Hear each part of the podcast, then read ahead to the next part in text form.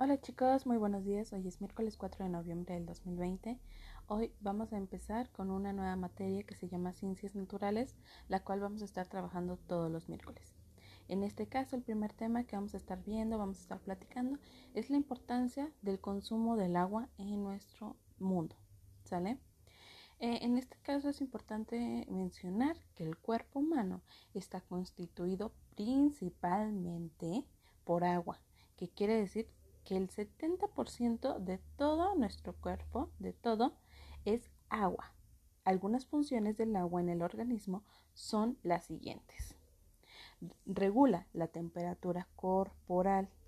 Además, forma parte esencial de las células y los líquidos de nuestro cuerpo. ¿Qué quiere decir esto? Que puede ser la sangre, la saliva, la orina, la linfa, el sudor o las lágrimas. ¿Sale? Recuérdenlo. Sangre, saliva, orina, linfa, sudor y lágrimas. Además, transporta nutrimentos hasta las células y desechos hacia los organismos de excreción. Quiere decir que nos ayuda a que nuestro organismo pueda hacer todas las funciones necesarias para que podamos este, hacer eh, popó, ¿sale? Es una función muy importante en nuestro cuerpo. Dos, digo tres.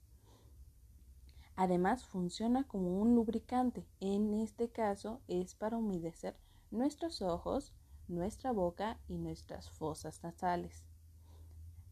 Eh, en otro aspecto, tiene una función amortiguadora. ¿Qué quiere decir esto? Bueno, por ejemplo, evita la fricción entre los huesos, entre nuestros huesos, ¿sale?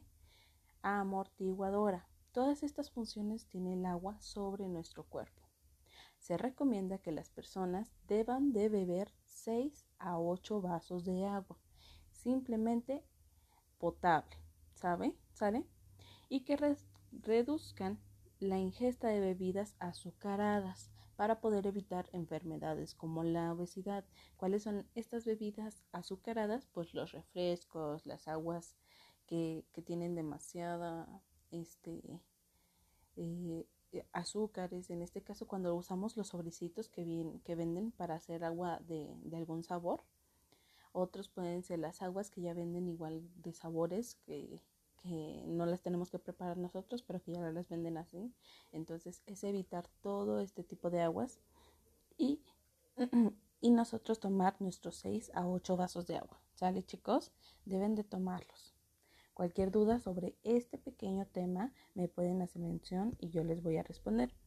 En este caso, la primera actividad que vamos a estar realizando en su cuadernillo es que observen una gráfica o sientan esta gráfica con algunos datos y luego subrayen cuáles son afirmaciones correctas. ¿Sale? En este viene eh, la cantidad de agua que a veces está en nuestro cuerpo, las proteínas, las grasas, los minerales y los carbohidratos que ya en su momento lo han estado trabajando en otros años. Si no los recuerdan, pueden decirme y se los este, volveré a recordar. En este caso van a tener que seleccionar cuáles de las afirmaciones de la A a la D son correctas. La segunda actividad van a tener que relacionar las columnas. En este caso viene el sudor, la sangre, la saliva, la orina y las lágrimas. ¿Cuál es la función que tiene cada una de, estos en nuestro cuerpo? Y por última actividad van a tener que completar las oraciones con algunas palabras claves que, se les, eh, que vienen en el recuadro de la parte de arriba. El agua traslada, el agua disuelve, el agua disluye, el agua transporta y el agua amortigua. ¿Sale?